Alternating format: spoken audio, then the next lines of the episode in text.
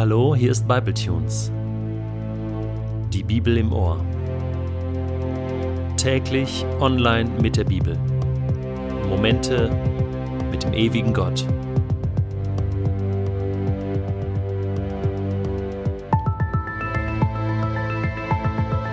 Der heutige Bibletune steht in Matthäus 4, die Verse 12 bis 25 und wird gelesen aus der neuen Genfer Übersetzung.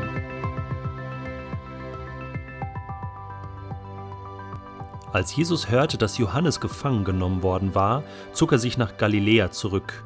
Allerdings blieb er nicht in Nazareth, sondern wohnte von da an in Kaphanaum, einer Stadt am See, im Gebiet von Sebulon und Naphtali.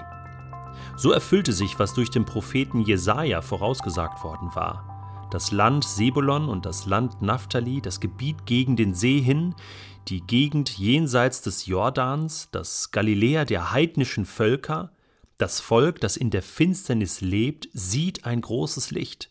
Über denen, die im Land der Todesschatten wohnen, ist ein helles Licht aufgegangen. Von da an begann Jesus zu verkünden, kehrt um, denn das Himmelreich ist nahe. Als Jesus am See von Galiläa entlang ging, sah er zwei Fischer, die auf dem See ihr Netz auswarfen. Es waren Brüder, Simon, auch Petrus genannt, und Andreas. Jesus sagte zu ihnen, Kommt, folgt mir nach, ich will euch zu Menschenfischern machen.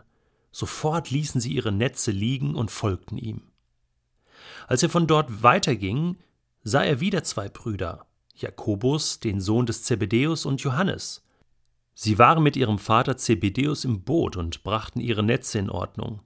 Jesus forderte sie auf, mit ihm zu kommen, und sofort ließen sie das Boot und ihren Vater zurück und folgten Jesus.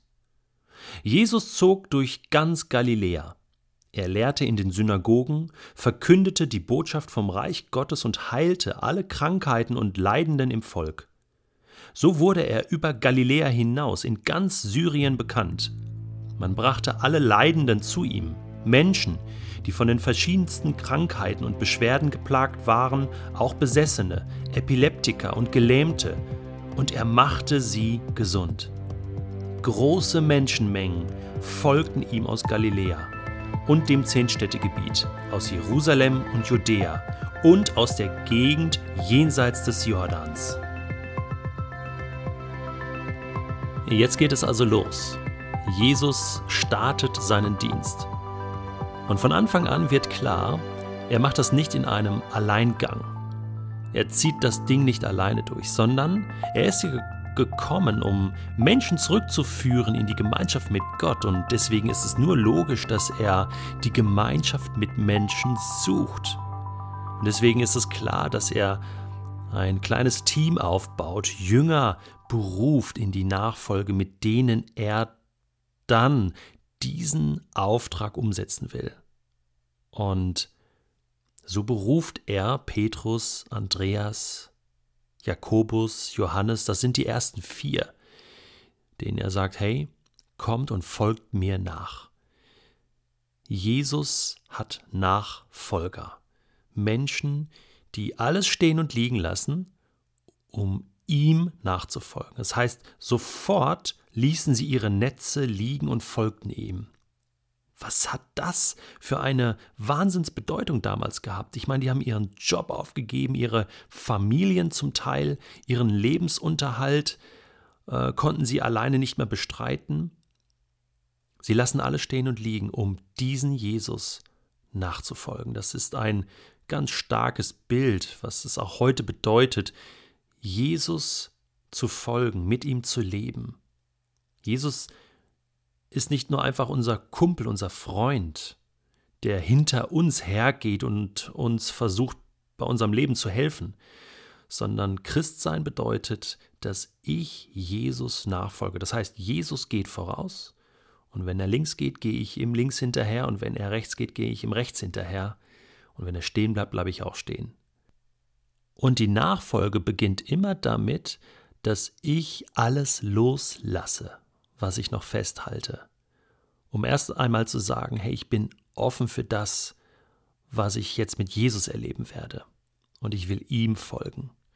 Und dann geht Jesus mit diesen Jüngern auf die Menschheit los, sozusagen.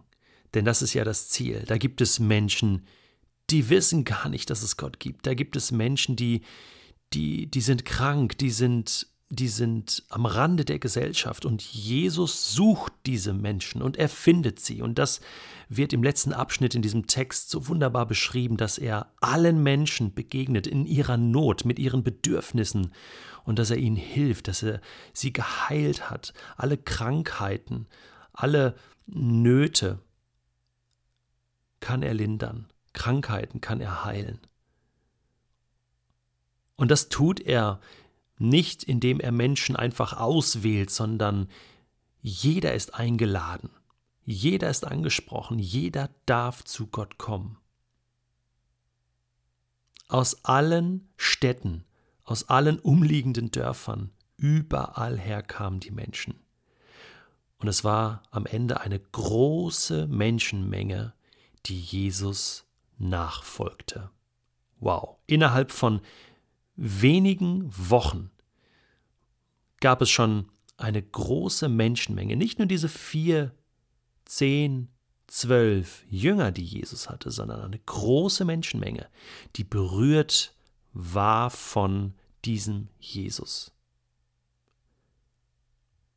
Und das ist ganz wichtig, wenn wir dann im nächsten Bible-Tune mit der Bergpredigt anfangen, zu wissen, wer sind die Menschen, die da zuhören bei dieser großen und starken Predigt, die Jesus gehalten hat.